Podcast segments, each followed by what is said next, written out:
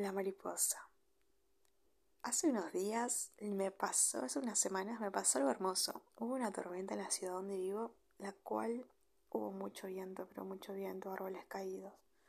Bueno, el otro día fue un día normal, fui a trabajar.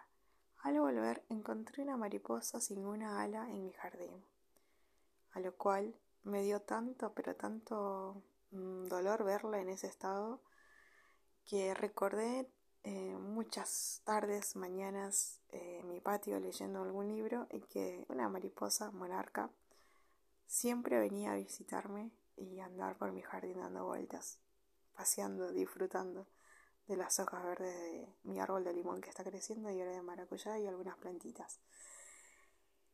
Recuerdo que una vez me acerqué y me dio tanta felicidad porque se posó en mi mano. De hecho tengo un video en el reel, en un reel mi, en mi Instagram de mi mundo interior punto podcast. y cuando la vi en ese estado, lo único que sentí fue dolor porque sentía que ya la conocía, que habíamos estado juntas, que me acompañó en mis momentos de lectura. Les juro que esa tarde no sabía nada de mariposas, pero nada. Y gracias al internet y la era de la información que siempre digo, aprendí un montón eh, que poder darles, cómo criarlas, cómo mantenerlas, tratar de ayudarlas. Intenté hacer algo con sus alitas, pero no pude, o sea, no me salió, porque era toda el ala que estaba rota.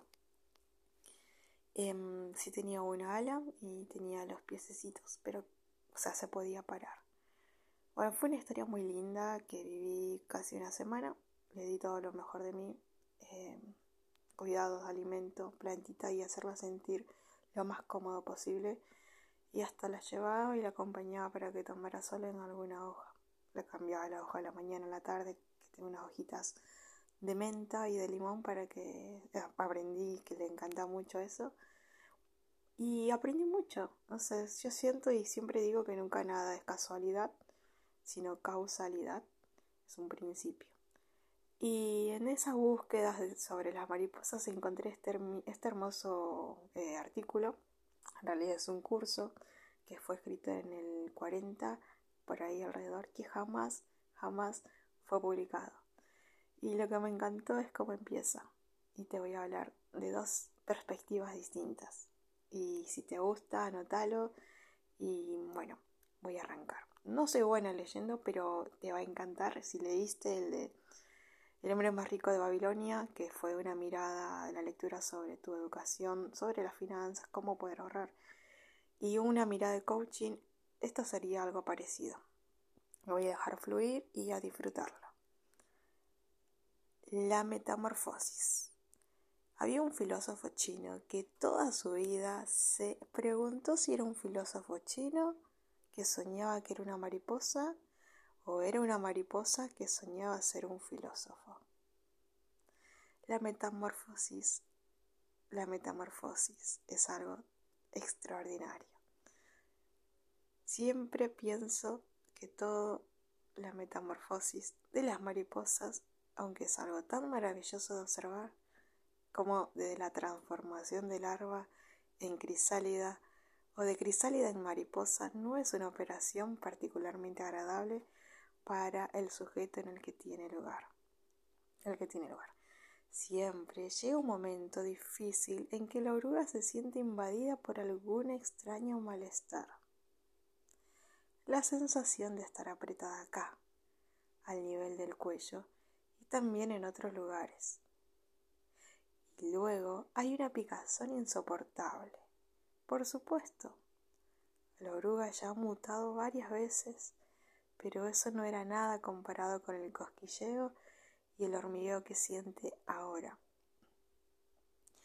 Debe liberarse de esa piel seca, demasiado estrecha, o morir lo han adivinado. Debajo de esa piel se está formando la coraza de una crisálida. Y qué incómodo debe ser llevar una coraza debajo de la piel. Me refiero aquí especialmente a las mariposas, con una ninfa dorada, cincelada, que esto es lo que me, me sorprende tanto del color de las alas de la mariposa. Parece dibujado por el mejor artista que puede existir tan perfecta. Bueno, que se aferra a un soporte y se mantiene suspendida en el aire. La sensación llega a ser tan horrenda que la oruga debe hacer algo. Sale en busca de un emplazamiento adecuado. Lo encuentra. Se trepa a un muro o a un tronco. Se fabrica una pequeña almohadilla de hilo de seda que adhiere por encima a su perchita.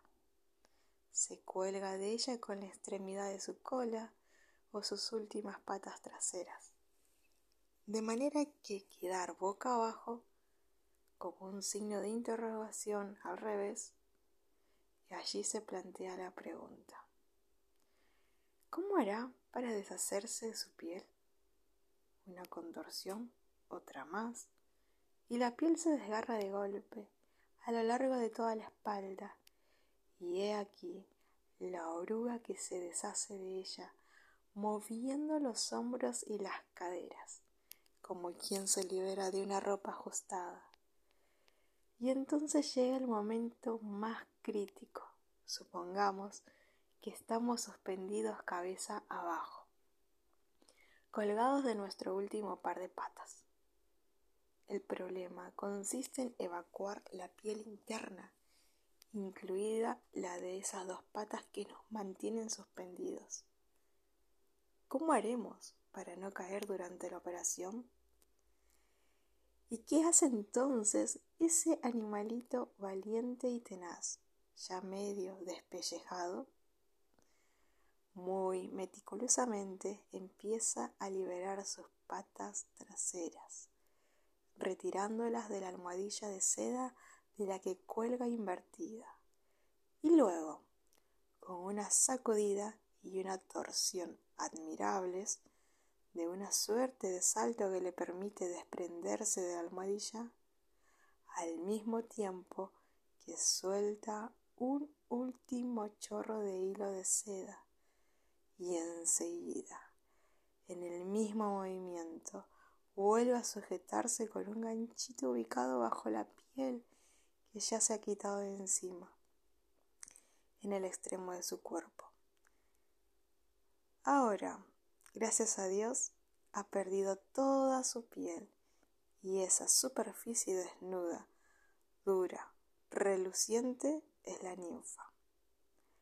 Una suerte de bebé fajado, agarrado a la ramita. Y qué hermosa es esa crisálida, toda tachonada de oro, con sus élitros blindados. Comienza entonces una fase que dura entre algunos días y algunos años. Recuerdo haber conservado en una caja, siendo niño, una ninfa de esfinge durante unos siete años lo que significa que la cosa permaneció durante muchos días de mi secundaria dormida.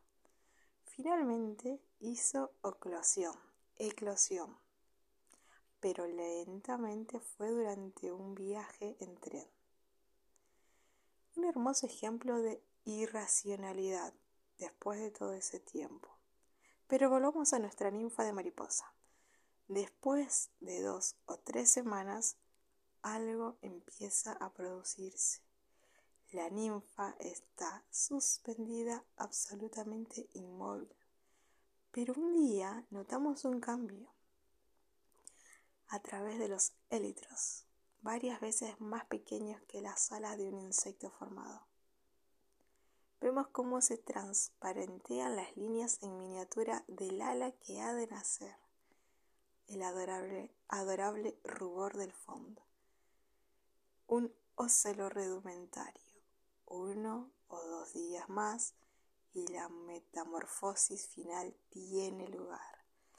La ninfa se desgarra como se había desgarrado a la oruga en la gloria de la última mutación y la mariposa se escabulle hacia el exterior y se queda suspendida de la ramita para secarse al principio toda húmeda y arrugada.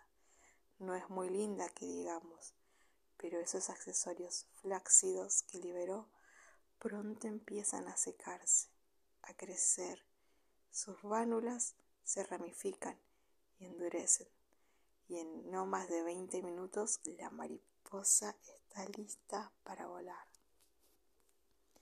Se preguntarán ustedes qué se siente en el momento de la eclosión. La eclosión es una palabra que significa como seguir tu camino, evolución, crecer. Es donde tenés que ir. Eclosionar es el cambio. Seguro que hay una ráfaga de pánico que sube a la cabeza, una extraña excitación que ahoga. Pero luego los ojos se abren y ven, y en un aflujo de luz la mariposa ve el mundo el rostro enorme y terrible del entomólogo boquiabierto, el, el filósofo. Ahora pasemos a la transformación de Jake Hates, que este sería el filósofo, me parece. Bueno, este es un fragmento redactado por Nakobo, eh, un curso que dio en Cornell en los años 40 y 50. El curso debía versar sobre el libro de Robin Lewis, el extraño caso del doctor Jekyll y el señor Hyde nunca fue editado. Pero más allá de eso, lo que me encantó de este, esta narración, esta historia, es cómo cuenta tan detalladamente el proceso de una mariposa y cómo puede dibujar o interpretarse la misma evolución de las personas, de la vida, es el mismo la metamorfosis, es lo mismo que cada uno de nosotros vivimos en el transcurso de nuestra vida. No sé en qué proceso estés en este momento, si todavía estás dentro de la oruguita, siendo una oruga, estás a punto de eclosionar, ya eclosionaste, estás disfrutando, estás produciendo, no lo sé. Pero en el momento en el que estés, si sabes cuál es el final, ya lo sabes cómo es en el de la mariposa, vas por buen camino.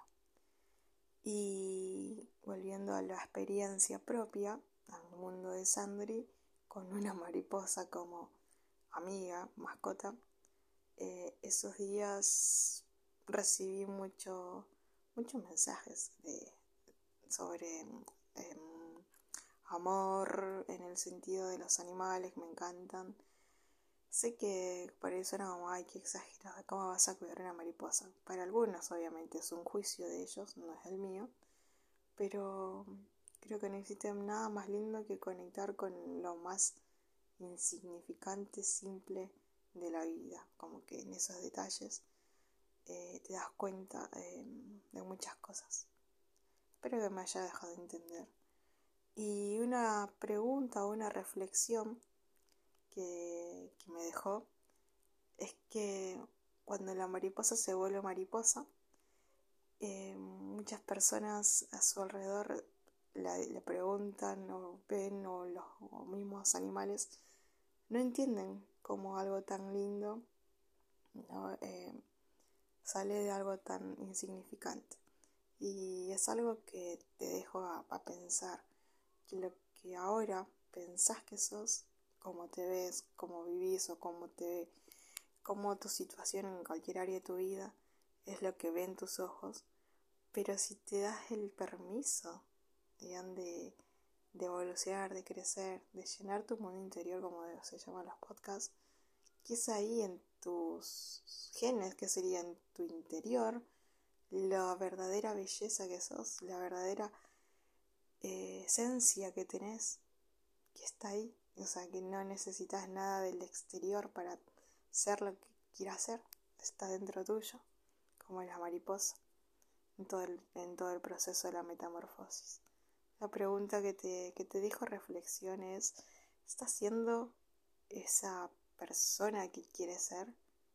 Y si no, no te preocupes, analiza, pon una pausa y redescribe o diseña tu vida, los podcasts anteriores y que la vida de la mariposa, esto me enteré, es desde unos meses, no es de mucho tiempo, y que son instantes. El tiempo de la mariposa no es el mismo tiempo que, que un gato, ni el tiempo de los perros, ni el tiempo de un elefante, ni de un... O todo el mundo tiene distintos tiempos. Ellos no tienen el tiempo como nosotros, los humanos. Entonces, a lo que iba con eso es que valores el tiempo que tengas y lo inviertas en lo que deberías eh, de verdad invertir para hacer esa gran mariposa. Buena arca o de cualquier estilo que quieras tener, ser. Eh, pero bueno, siempre siendo desde tu esencia. Me despido con un fuerte abrazo, un fuerte beso, feliz noche, feliz día, feliz madrugada. Besitos, besitos, besitos.